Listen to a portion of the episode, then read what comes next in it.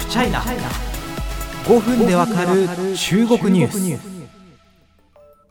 民営企業が取材や編集など報道業務に携わってはいけないとする新たな規制案が中国政府からこのほど公表されました。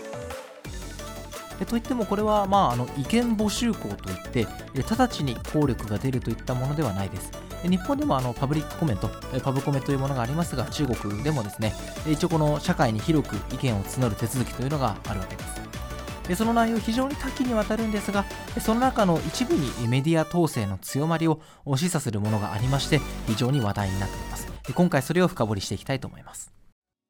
さあいろいろ禁止または許可に関する項目が並んでいるんですがその中の6番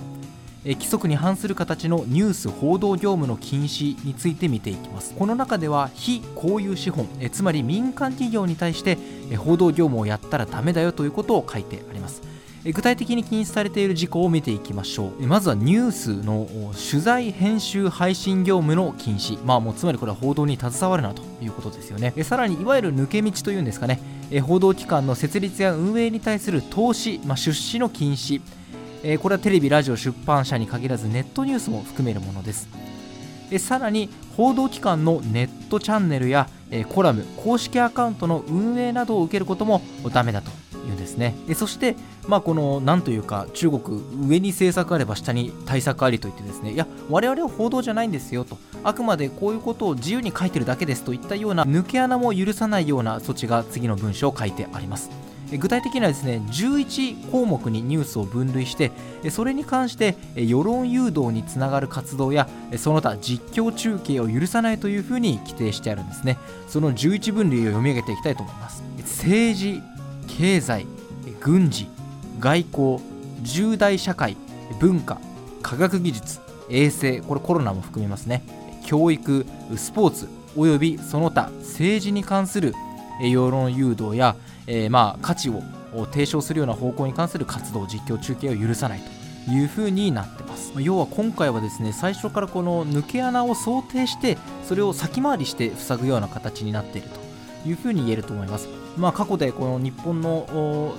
人たちにも記憶が深いのがですね、えー、高速鉄道の事故ですよね、えー、事故に遭った車両を埋めようとしたということが、えー、まあ、発覚してですねあの世界から非常に注目を見ましたけれどもそういうものを、まあ、例えば民間司法のメディアが報じたりとか今こんな風にやってますよということを実況中継することもできないという風になります、まあ、この意見募集項が通ればという話なんですがその他海外メディアの引用も不可能となりました、まあ、この国営メディアは可能なんですけどまあそのこれがどんな影響が中国にあるかっていうと、まあ、実際にこの意見募集項が通って発行されてみないとわからない部分はあるんですが例えば、えー、国営、えー、資本ではない民間企業のアリババなんか、えー、香港の英字紙のサウスチャイナモーニングポストに出資してますよね。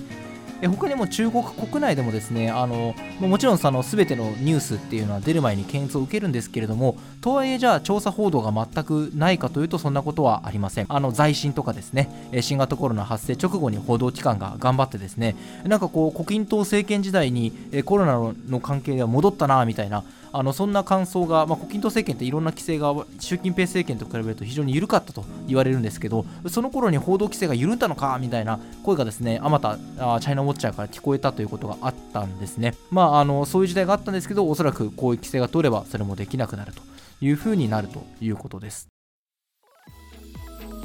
まあその個人の活動なのでちょっと今回の規制とは関係ないかもしれませんがやっぱりその新型コロナウイルスの感染拡大が伝えられた時に、えー、湖北省武漢市からですね情報を伝えたいわゆる市民記者あの公民記者とも言うんですけれどもあの会社所属のジャーナリストはではないんですけれども自分であの取材をしてですねあの中国では本来使えない YouTube とか Twitter で現状を伝えるような人の姿もありました、まあ、そういった人たちの多くがですね行方不明になるなどしているんですけれどもこうしたこともあってですね中国非常に報道に対する締め付け、まあ、報道というかこの情報伝達ですよね情報が中国社会内に出回ることに対する締め付けを強めている